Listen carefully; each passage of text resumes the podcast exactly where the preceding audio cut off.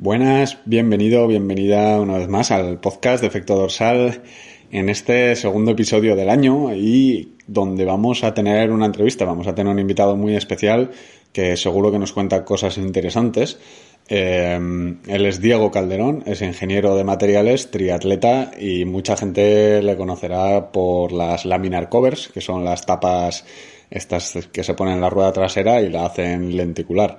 Eh, antes de pasar con la entrevista, quiero recordarte que bueno, que en enero tenemos plazas todavía disponibles para quien quiera entrenar con nosotros y sin meterme mucho en el tema, tenéis el formulario en, la descripción del episodio. Podéis rellenarlo y, contarnos cuáles son vuestros objetivos y bueno, pues os pegaré un toque por teléfono para hablar sobre ello, ver si podemos ayudarte e informarte de cómo trabajamos en, en efecto dorsal, tanto Kiko como yo. ¿Vale? Dicho esto, eh, la entrevista me parece muy interesante. Eh, la verdad es que, bueno, eh, Diego se da más a conocer en su faceta personal como triatleta y demás, pero también nos habla un poquito de, de los materiales, del carbono, de la fatiga, de cómo creo el, el tema de las ruedas, nuevos proyectos que tiene entre manos y me parece la verdad es que bastante interesante. Esperemos que en 2023 tengamos más entrevistas de, de este estilo y nada, sin estirarme mucho más, eh, sintonía del programa y os dejo con la entrevista.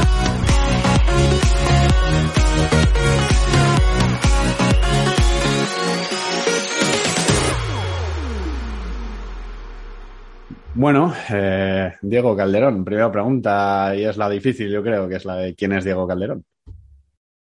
Bueno, pues eh, soy ingeniero y triatleta, ¿no? Entonces es un poco lo que eh, más tiempo me lleva de todo en, la vida, los ocho, las ocho horas al día de, ingeniero y luego los ratos que puedo, pues, pues triatleta, ¿no? Entonces, eh, igual la gente me conoce más eh, por la faceta de ingeniero y algunos productos que, que vendo últimamente en, dedicados al triatlón pero bueno, soy triatleta desde hace, bueno, eh, el mismo tiempo que de ingeniero, vamos. Eh, en cuanto empecé a trabajar, me empecé a entrenar y, llevo ya pues, pues 20 o 21 años en las dos cosas. Y, bueno, aguantando como puedo, porque ya pues lo de la edad se nota, quieras o no, y, y bueno, llevo una racha un poco chunguilla de lesiones de larga duración además. bueno, pues eh, compito cada vez menos, pero bueno, sigo teniendo ilusión por, por competir y por mejorar o, por lo menos no empeorar, ¿no? Que igual es lo que hay que hacer a estas alturas. Pero bueno, bien, bien, contento y, nada, pues con ganas de, empezar otra temporada y, ver un poco cómo se nos puede dar. Mm. Sí, lo que tú decías, ¿no? Que la gente igual te conoce por, por la faceta de ingeniero que vamos a hablar ahora, pero que yo, te vi competir allá por Vitoria 2015 o 16, o sea, que, quedaste ahí de los primeros puestos, cuarto o quinto puede ser. Sí, bueno, creo que un año hice, en 2014 creo que hice esto. Ajá. Eh, probablemente si no ha sido la mejor carrera de mi vida, de las mejores. Pues hay pues ganando a, gente pues que yo creía que andaba muy bien y bueno, pues en casa la verdad es que corro, bueno, yo soy de Vitoria. Y en casa me crezco, siempre me dicen que, me crezco, además, eh, bueno, el hecho de conocer perfectamente todo, la carrera y la carretera, el pantano, toda la ciudad, luego para correr, a mí me da mucha seguridad y me, a la hora de arriesgar más o menos, pues, eh, pues eh, lo noto mucho, ¿no? Y, ese año, bueno, también el nivel era más bajo que, que ahora, ¿eh? las cosas como son. Pero bueno, pues sí, quedé, quedé esto y en 2015 ya empecé a coger un poco o aumentaba el nivel. Creo que ahí hice 11-12. Bueno, pues eh, a ver, al final yo estoy contento siempre con eso porque estaba con gente que a mí me parecía que, que, andaba mucho y, me veía ahí de repente y sobre todo, pues eso, eh, yo corría un poco de de atrás adelante eh, y bueno, me, iba creciendo y la verdad es que bueno, pues esas carreras me gustaban mucho. Y yo creo que ya 2016 ya dejé, fue el último año que corrí en Vitoria y ya dejé la media distancia pues porque no me daba la vida, ya veía que me costaba, a ver, la carrera más o menos la hacía medio bien, petaba siempre en el 15-16 corriendo cuando ya muscularmente no me daba más el tema y, pero luego me costaba muchísimo recuperarme. Entonces, yo una cosa de que he visto con, con la edad también es que eh, yo, yo me considero de la gente que entrena pues menos, ¿no? Entonces, pues puedo entrenar 8 o 10 horas a, la semana más o menos. Y claro, tú estás con gente que pues las 15, 16, alguno 20 y bueno, pues eh, luego ves que andas parecido, ¿no? O puedes andar parecido a algunos, pero luego sí que notas que, que te deja destrozado. Entonces, la gente luego corre una semana tras otra, yo necesito cuatro semanas para recuperarme de un hack, ¿no? Y entonces ya vi que pues igual no me merecía la pena y aparte me gusta, me gusta más la distancia olímpica. Yo me divierto más, eh, tanto entrenando como corriendo. Y entonces enfoqué un poquito más las cosas a, eso, ¿no? Y, bueno, pues así he estado los últimos años. Lo que pasa que, bueno, pues como te digo, he tenido un par de pubalgias, eh, problemas de respira bueno, del aparato respiratorio, bueno, virus, una pandemia por medio como todos, pues al final pues te limita mucho, ¿no? Mm. Y pues corro, yo que sé, dos, tres carreras al año últimamente, entre una cosa u otra. Y bueno, pues a ver si podemos competir un poco más este año. Eso es, a ver si te vemos por ahí en, las carreras de nuevo. Eh, bueno, respecto a la otra faceta, la gente yo creo que por lo que más te puede conocer, o por lo menos en redes y tal, eh, aparte del blog, que, me parece, siempre me ha parecido, o sea, lo seguido desde hace mucho tiempo y, cuando estábamos ahí cuatro gatos escribiendo era uno de los que seguía, eh, que es el de Wallace 78. Sí efectivamente. Y, y por, sobre todo por las laminar covers, que son las, las tapas de carbono para, para, hacer la rueda lenticular, yo creo. Yo creo que mucha gente te conoce por esa faceta, ahora ya vemos que estás haciendo otras cositas, pero sobre todo, pues eso, las tapas, que no sé cómo surgió ese proyecto, o sea, no sé si fue una cosa tuya dentro de, porque yo creo que la gente también se piensa un poco que, que es un proyecto tuyo, que, que, tú eres autónomo o lo que sea y te dedicas a hacer ruedas, y, no, va, no va por ahí, ni de lejos, No, no, no, no, pues una cosa curiosa. A ver, yo trabajo en, en IDEC, que es una ingeniería que se dedica a la fabricación de material compuesto, bueno, fibra de carbono y fibra de vidrio, pero principalmente trabajamos para aeronáutica, ¿vale? Entonces, luego tenemos algunas otras cosas, pues del sector industrial que llamamos, y, y bueno, yo soy responsable de cálculo y jefe de algunos proyectos, ¿no? Entonces, eh, nosotros, eh, bueno, yo me compré unas tapas de, plástico en Estados Unidos de la marca Will Builder, que varían unos 100 euros, pero luego al traerlas de Estados Unidos, pues ya eran casi 140, 150 euros. Esto 2008, 2009. Y, y, las puse y bueno, pues funcionaban, pero no me terminaba de gustar cómo quedaban, ¿no?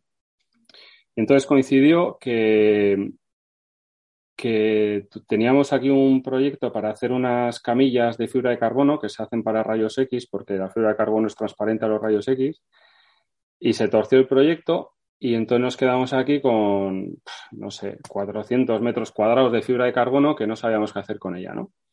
Porque era de un tipo de carbono que normalmente no es el que utilizamos. Entonces, eh, entre que se juntó la crisis de entonces 2008-2010, que separó bastante todo, yo tenía unas tapas que no me gustaba y tenía tropecientos mil metros de fibra de carbono, pues le convencí a mi jefe para, para intentar hacer esto. Pues unos, yo lo explicaba así, unos tapacubos para, para ruedas de bici, ¿no?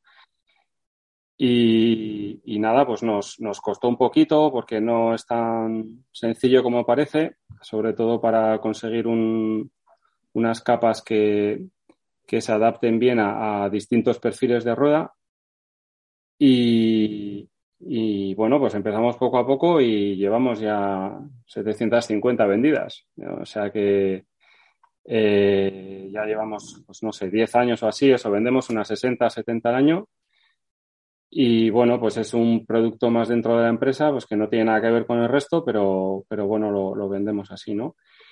Eh, hace un par de años, pues ya tuve que hacer un mod de nuevo para, para las tapas de rueda de disco, de freno de disco, porque bueno, eh, ya veía que al final, pues, pues eso, ya se iba a imponer el tema de disco y, nuestras tapas eran incompatibles con, con, estas ruedas, pues porque pegaba, pegaba la, tapa en, la pinza de freno. Entonces tuvimos que hacer un rediseño nuevo, hacer unos cuantos pruebas y, ya pues tenemos el molde y la verdad es que va muy bien. Es un, yo creo que ajustan más fácilmente, por lo menos, a mí me dan menos quebraderos de cabeza que, las de freno y llanta. Y bueno, pues llevamos pues 14 o 15 más o menos y yo creo que, están yendo bastante bien, aunque la verdad yo pensaba que íbamos a ver más, más pedidos de, de rueda de, freno de disco y yo creo que es porque la gente todavía, sus cabras eh, están. La gente no pasa al freno de disco en cabra tan fácilmente, yo creo.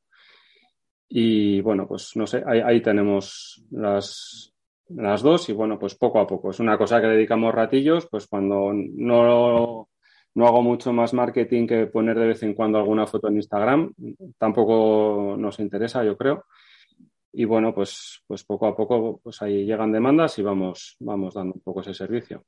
Es curioso lo, finas que son. A mí me sorprendió la, la o sea, que es, es nada, es papel. Sí, eh, sí, es... Eh, a ver, es que eh, el tema de las de plástico eran casi un milímetro de plástico, eran súper pesadas. Entonces, esto, cuando teníamos el material este del que te he hablado, yo creo que era entre 0,4 milímetros y luego en el lado curvo tiene un refuerzo en la zona central para que no se abolle, tú lo has visto, y, le da un poco de consistencia, porque si no, pues salen, salen demasiados bollos, ¿no? Y, luego, pues eh, por aligerar un poco, eh, pues cambié de material, ya se nos acabó el, este que habíamos comprado, ya tuve que comprar y aproveché y compré uno más fino. Y se queda pues en 0,2, 0,3 milímetros como mucho. Y de esta manera yo creo que se adapta un poco mejor a la rueda también, cuando la aprietas con los tornillos coge una forma un poco más suave. Y, le hemos quitado pues unos 50 gramos más o menos, ahora pesa aproximadamente 200, 220 gramos el par, dependiendo del perfil de la rueda. Y yo creo es que estoy, estoy contento. Yo creo que es un producto que, da mucha ventaja aerodinámica por poco precio, ¿no? Esta es mi cuña de publicidad aquí. Pero bueno, es así. Yo, yo no llevo lenticular por, primero pues porque la fabrico yo y ya está, pero, pero es que funcionan bien y, y luego, yo qué sé, se te rompe una porque te da un golpe, igual que se te puede romper una lenticular, pues pues la cambias por 250 euros o 270 y ya está, ¿no? Es un, yo creo que, está bien y, es un rendimiento aerodinámico que está claro y está ahí. Eso, eso te iba a preguntar, que yo sí que te puedo hablar de sensaciones y de que no aumenta casi el peso y de que no notas, pues igual tanto el sonido como una lenticular normal, yo creo, mm, igual es cosa mía, pero sí que es verdad que no sé hasta qué punto los datos aerodinámicos, también es verdad que mis velocidades medias no son de 40 y pico, que, igual se suele probar a esas velocidades, pero no sé si tienes algún dato así que digas, hostia, en torno a tanto de beneficio. Sí, sí, sí, es, tengo entre 0,5 y 1 kilómetro por hora. Eh, a, a, velocidades más o menos normales, entre 36 y 40 kilómetros por hora, eso es lo que te da. Luego, pues hombre, puede, influye mucho dependiendo de, si hay viento o de la dirección del viento, ¿no? Pero vamos, en las infinitas pruebas que he hecho, eh, pues eso, da, eso suele ser unos, unos 10 vatios más o menos. Y eso es más o menos, entre 0,5 y 1. Sí. Bueno, eh, es, considerable. Es, es, gratis, o sea, bueno, gratis, quiero decir, o sea, al final es, sin entrenar si lo más. quieres conseguir en entrenamiento te va a costar unos cuantos meses. eso, y pues lo consigues. Eso, es. a mí me parece que es una inversión, vamos, eh, yo a todo el mundo cuando me piden consejo de estas cosas, a la primera que haría. Claro, eh, porque lo mides con el notio, entiendo. O sea, tanto en velódromo como en prueba real. Bueno, lo he probado, bueno, cuando no tenía notio lo hacía en, en velódromo. En velódromo. Y ahora con notio, bueno, en las dos cosas. Ya he visto que con el notio el, me da exactamente igual que en velódromo y luego pues he aprovechado por lo que te decía, ¿no? Por lo del viento, eh, para estar más e-, expuesto al viento, pues ya me he salido del velódromo y he visto ahí, pues eso, eh, esos 10 vatios eh, están bastante claros, entre 10 y 15 vatios, vamos, seguro. Que ya son. Em, luego, aparte, ahora estáis también con el tema, tema de apoyacodos, acoples y demás, ¿me entiendo? Sí. Sí, esa es otra historia chula. pues nada, empezamos. Em, empezó Patrick Lance con un vídeo que vi, que si la Fórmula 1 y no sé qué, no sé cuántos, con la impresión 3D en titanio y eso, y que le escaneaban y esas cosas, ¿no? Entonces, eh, yo ya lleva mucho tiempo también dándole vueltas a, al tema de levantar manos y llevar eh, los brazos un poco angulados con pues 15 grados, 20, 25, probé bastante. Y sí que vi que, el óptimo, por lo menos para mí, era 15 grados, ¿no? Y bueno, pues me compré unos eh, apoyacodos de Aerocoach con, con, las cuñas que hacen con impresión 3D en plástico y me fueron fatal. Eh, se me rompían las, las, cuñas, me clavaba los tornillos en el codo, es un desastre. Y, entonces se compró un chico de la oficina una impresora de 3D para su casa y en cuanto le vi dije, hostia, eh, vamos a probar a hacer esto. Y hicimos unos pequeñitos en plástico, ¿no? Y, y, la verdad es que, hostia, se notaba. O sea, se notaba la comodidad y, incluso la forma de distribuir el cuerpo tiendes a ir más hacia adelante, eso es así. Cuando tienes un buen apoyo adelante, tiendes a ir hacia adelante. Y, nada, pues empezamos a, hacer diseñitos en plástico, pero vi que eso flectaba bastante y, dije, hostia, pues esto igual lo podemos hacer en carbono. Y probamos y quedó muy bien. Y bueno, pues empecé a ofrecerlos pues lo mismo, ¿no? Pues en, puse algunas fotos en Instagram, la gente preguntaba si comercializaba y dije, sí, bueno, pues hacemos a ver, son cosas que hacemos a medida, ¿no? esto es un poco diferente. Eh, aquí personalizamos el, pues longitudes, anchuras, posición de tornillos y sobre todo la angulación, que yo creo que es lo más importante. Y lo bueno de esto es que la cuña forma parte de la pieza, ¿no? Es una sola pieza. ¿Qué problema tiene? Pues que, no es regulable. Entonces, eh, todo no se puede ver, ¿no? Entonces, eh, esto es para gente que tiene muy clara ya qué posición tiene. Hombre, si quedamos algún agujero de más, pues, pues si quieres hacer desplazar para adelante o para atrás o, a los laterales, pero bueno, lo que suelo hacer es pedir las medidas que tiene la gente habitualmente con una tablita, diseñamos las piezas eh, para replicar esa misma posición y luego le damos angulación en función pues de la altura que lleva, de pues, si son barras de 40, de 50 o, cómo las lleva, ¿no? Y bueno, yo creo que están funcionando muy bien. Eh, de hecho, en el grupo de Telegram, ya que he estado revisando quién está, sí, sí. Eso te ya he visto que, hay varios de nuestros clientes que es que es gente que da gusto trabajar. ¿eh? eh sí. Hay, luego, ahora te cuento los aerobars también, pero eh, te encuentras un poco de todo, ¿no? Pero la verdad es que la gente con la que hemos trabajado que, nos ha pedido este tipo de cosas más personalizadas, pues da gusto, pues porque es gente que, es detallista, que tiene su, eh, ¿cómo decir? Que, que, no le vale cualquier cosa, pero, pero te lo piden, sobre todo de forma educada, ¿no? A mí eso es lo que más, y, luego saben valorar pues que hay un esfuerzo por detrás y que puedes acertar o no. Luego nosotros, si no hacemos las cosas bien, siempre las repetimos. ¿eh? O sea, pero, pero bueno, eh, hemos, hemos tenido bastante suerte con la gente que nos ha pedido y, vamos, estoy muy contento con esto. Y bueno, entonces total, que teníamos los apoyo a codos cortos y, empezaron a salir pues los speedbar estos, los, había otras, entonces eh, yo me enteré de lo que costaban y dije, hostia, eh, nosotros tenemos que hacer esto por, bastante menos. Y, entonces, eh, con la misma tecnología que desarrollamos para los apoyacodos, mejorada porque, claro, no apoyas un cachito del brazo, ya estás apoyando el brazo completo, echas todo el cuerpo de, encima y eso se puede partir y te puedes hacer mucho daño, ¿no?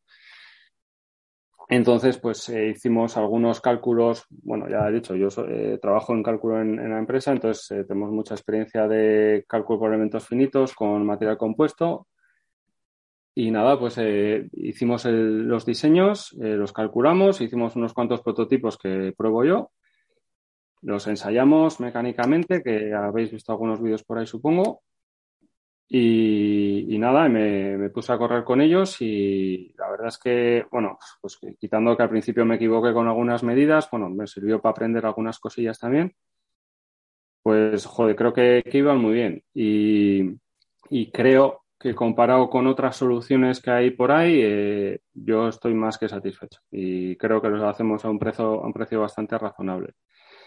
Entonces, pues lo mismo, eh, puse un par de fotos por ahí, eh, hubo gente que preguntó por ellos y, nada, los hicimos. Y bueno, pues son, en este caso, bueno, hicimos a tres chicos, dos creo que están seguros en el grupo vuestro. Sí, sé que Jabo está, que, estuvo por ahí hace poco, eh, los tiene. Sí, sí, que ya, lo comentamos ellos. sí, sí. Sí, pues, eh, pues, Javier guay, o sea, es, lo tenía súper claro lo que quería, eh, tuvo mogollón de paciencia con nosotros, a ver, nos cuesta un montón, o sea, con esto perdemos dinero seguro ahora. Porque horas Son, en horas, claro, claro, horas de, prueba, de diseño, de, ponernos de acuerdo con lo que quiere, eh, pruebas que no salen bien, pero bueno, yo creo que, a él le quedaron bastante chulos, está muy contento con ellos, hizo sub 9 en Vitoria. Eso es. Eh, no sé, es que es un tío que es un placer trabajar con él. Y luego hicimos alguno más y después, pues, eh, esto creo que mucha gente no sabe, eh, porque tampoco he dado difusión, porque de hecho no sé si, ni si puedo decirlo. Eh, le vendimos a Orbea mm. una pareja, dos parejas, perdón, y uno fue para Azparren, ¿no? para Azparren, sí, Xavier Miquel Azparren, que debutó con ellos en la Ichulia y luego pues ha corrido el Campeonato de España y en la Vuelta a España también con ellos. Y, luego nos pidieron otro, pues para un cinco veces campeón del mundo. Me ha visto hace poco fotos por ahí. Sí, lo que pasa que hemos tenido la mala suerte, bueno, la, que ha tenido él, ¿no? Que el pobre, pues entre COVID y el estrés y no sé qué fracturas ha tenido, pues no ha podido correr todavía, ¿no? Y bueno, pues ahí están. Y para el año que viene tenemos alguna cosilla que casi seguro va a salir también, bastante importante. Y bueno, pues, pues ahí estamos. La verdad es que a mí me viene muy bien también para, o sea, es parte de mi trabajo, pero me saca de, otras cosas que igual me gustan menos, ¿no? Y, bueno, pues para mí es una, vamos, es un lujo poder trabajar en, este tipo de cosas, ¿no? Mm, una, una de las cosas que, más me, me, ha gustado, o me gusta, que no veo igual en otras marcas, que imagino que, que, lo hacen o que lo han hecho en alguna de las ocasiones, es el tema, pues eso, ¿no? De que se ve que, hay mucha prueba de, pues, test de fatiga para los materiales y demás, ¿no? Ahí colgando pesos que digo, ostras, macho, y no parte. te, da bastante seguridad. Sí, claro, al final nosotros tenemos que ofrecer algo distinto y aprovechando que tenemos los medios y somos una empresa de ingeniería, nos lo podemos permitir. Eh, luego, eh, yo he visto por ahí algunos que me daba miedo verlos. Entonces dije, esto no, no, no puede ser. Y, luego, hombre, yo los llevo, entonces tampoco me quiero partir los morros con estas cosas. Y luego, sobre todo, hubo un momento en esto que fue en las Olimpiadas de en Tokio, que fue el 2021, que a un tío de la selección australiana de pista en, la prueba de 4 kilómetros se le rompió el manillar en las semifinales. Era un manillar de impresión en titanio y se le partió que, o sea, yo, se metí una hostia, se quedan fuera de las semifinales, por supuesto, y, o sea, de la final, y, y yo no me lo podía explicar, digo, o sea, pero si no hay ni un bache, ni un golpe, o sea, y se rompió sin más. Y dije, hombre, pues esto tampoco puede pasar, ¿no? Entonces, bueno, pues hemos dedicado mucho a eso. El diseño está orientado a, que tenga mucha rigidez la pieza. Los materiales que hemos utilizado, pues, pues son de los que utilizamos en aeronáutica habitualmente. Y eso, hemos hecho mil y una pruebas, ¿no? estáticas y, de fatiga. Y bueno, pues cubrimos lo que pide la norma por más de tres o cuatro veces y bueno, pues eh, estamos bastante satisfechos en ese, en ese aspecto. Yo creo que mecánicamente funciona. Funciona muy bien. La mm. seguridad, desde luego. Eh, porque sí, sí, Esto es un tema que yo he hablado por ahí, claro, yo tengo una cabra que, que corrió de 2014, 15, 16 en Vitoria y la sigo teniendo. Y yo llevo con ella, esta acaba de hacer 10 años o 9 años conmigo. Y alguien me decía, ¿no? Dice, tienes que cambiar de cabra y tal, porque el carbono con el tiempo se jode, se puede fisurar, puede rajarse. A mí eso, claro, me da respeto, pero no sé hasta qué punto es leyenda urbana o dices, hostia, bien cuidado y si, yo qué sé, si no lo has tenido ahí pues, en el balcón al sol o lo que sea, no sé hasta qué punto es mito o... Pues no, no, no tiene por qué. Em, vamos, el, carbono en sí no se caduca ni se pasa nada.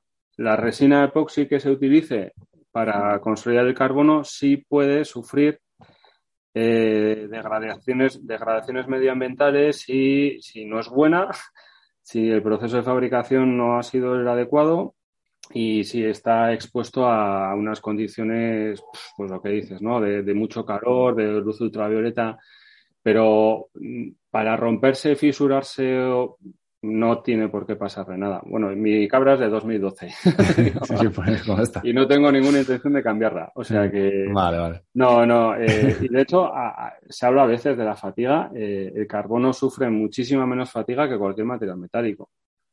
Para eso es mucho, es mucho mejor. Otra cosa es cómo esté fabricado el, el, cuadro que puedas encontrarte cualquier cosa dentro, ¿no? Eh, nosotros tuvimos un, un proyecto de investigación para intentar hacer un cuadro de bici aquí, en IDEC. Y bueno, pues no terminó de salir bien, pero aprendí bastante, pude cortar bastantes cuadros y, ver cómo están por dentro. Y bueno, pues mm, había cosas. Todo, ¿no? Sí, sí, sí, sí, sí, Pero bueno, la verdad es que de los últimos, de, de 2000, yo qué sé, 12, 13 para adelante eh, estaban muy bien hechos, muy bien hechos. De ahí para atrás te encontrabas cualquier cosa. Pero bueno, yo creo que una, una marca, una bici, bueno, no sé, a partir de 2012 no, no tiene que tener ningún problema y si no lo vas a ver también. O sea, normalmente eh, el carbono suele dar señales de, de, que está mal, ¿no? Pero bueno, no, yo no, no cambiaría porque sí. Sí, no, no, está claro. Yo, de hecho, cambié, estuve un par de temporadas con otra y la vendí porque estaba más cómodo con esta. O es que al final. Sí, sí, es una cosa que yo no, no termino de entender. La gente que cambia de bici cada año, sí, sí, a mí me. O sea, estoy todo el puto día tocando cosas y un poquito para aquí, un poquito para allá. Eh, no, sé, o sea, me dice, no, no, ahora repite todo el proceso con una bici nueva. Digo, pues no.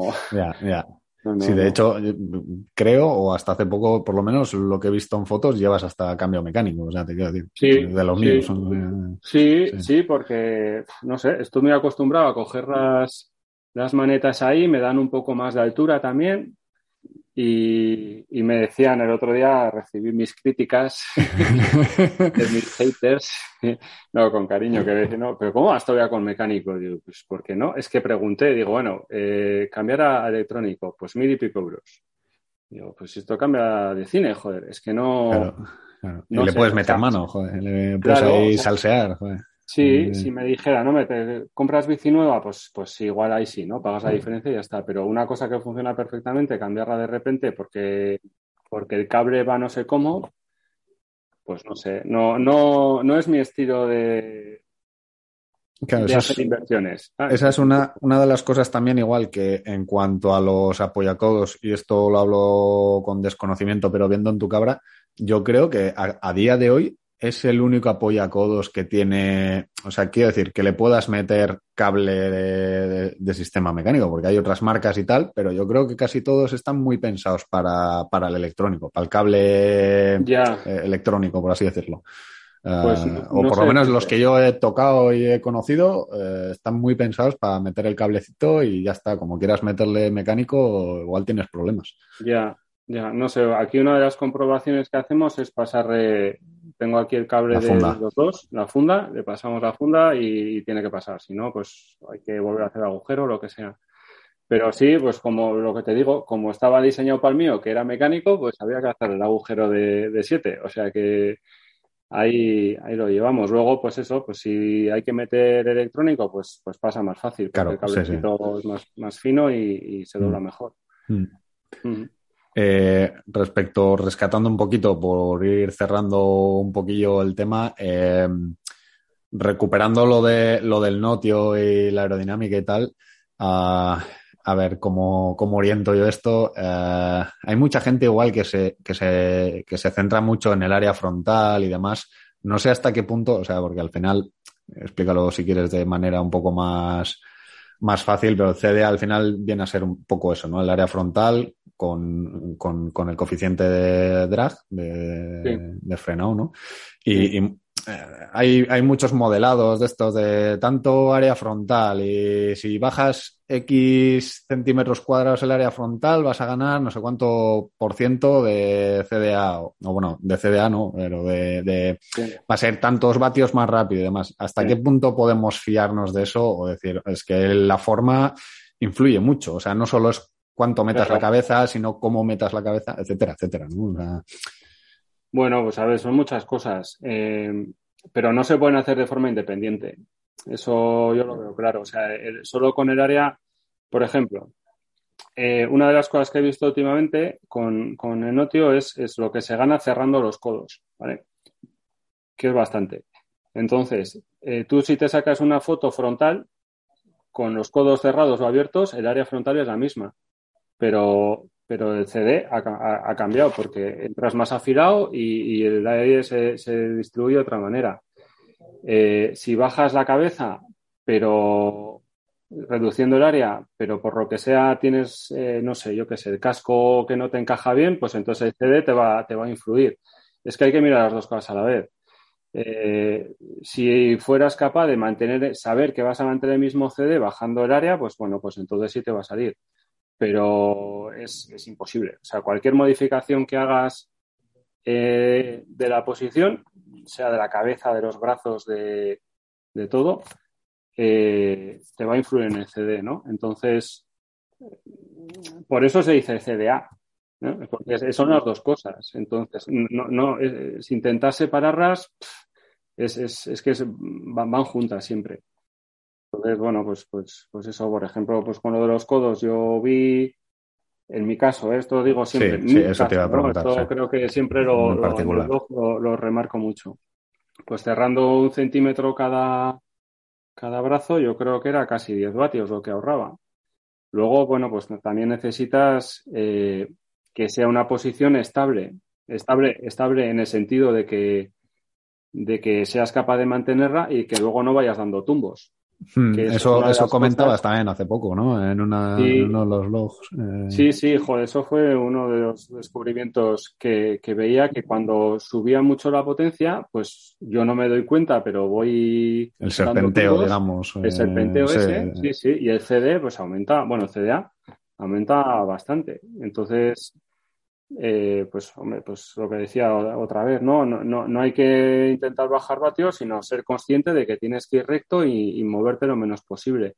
Yo siempre me acuerdo cuando era pequeño que decían los de cuando no se medían las potencias, los contrarrelojistas que siempre cogían la línea blanca y, que no movían la, la, espalda, iban recto, recto, recto.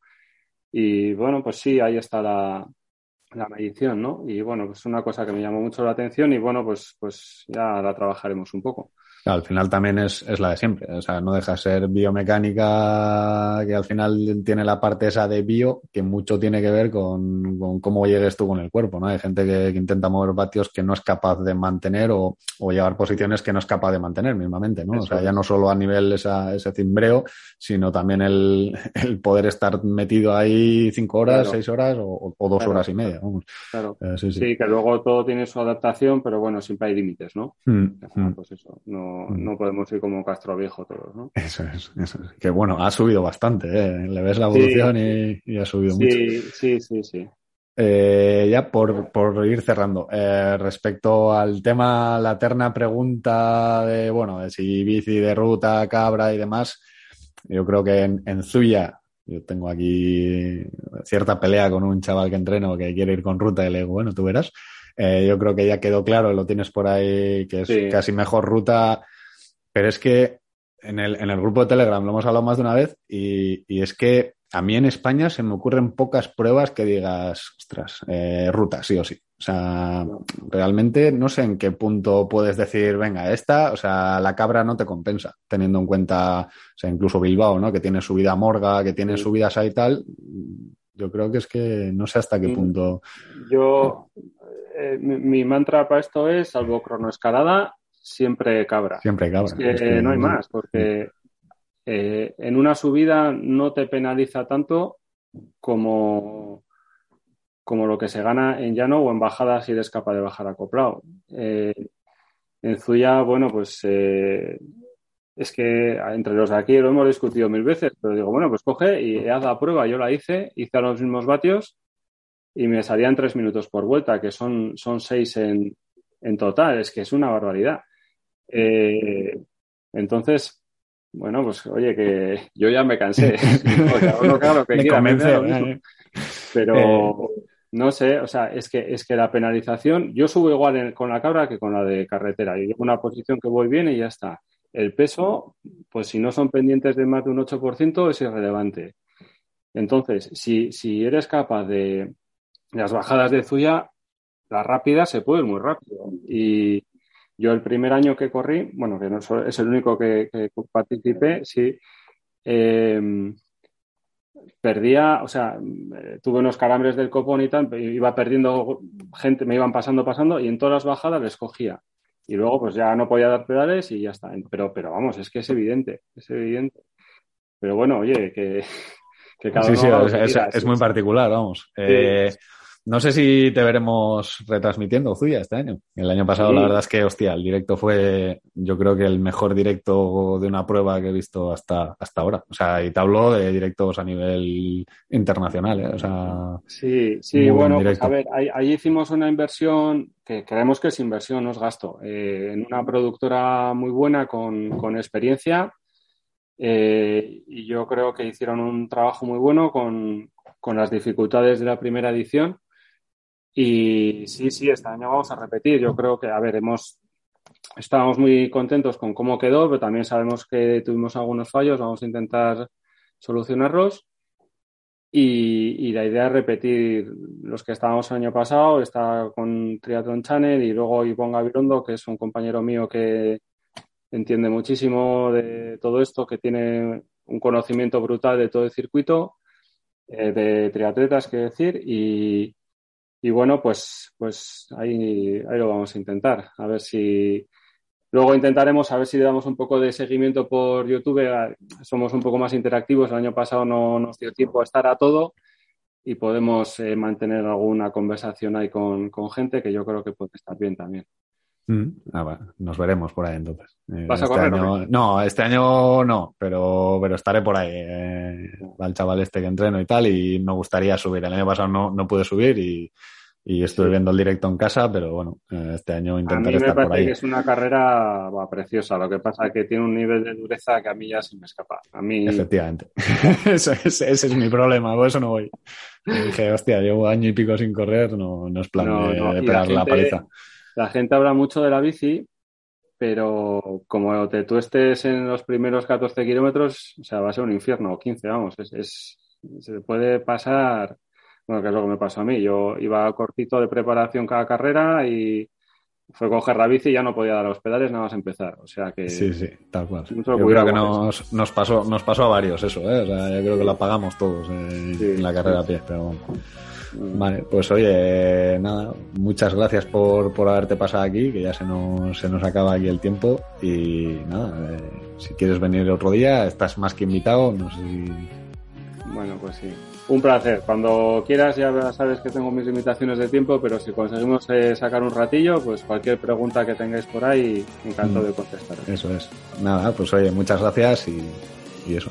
Gracias por el, por el rato y por la charla. Venga, vosotros. Vale. Gracias.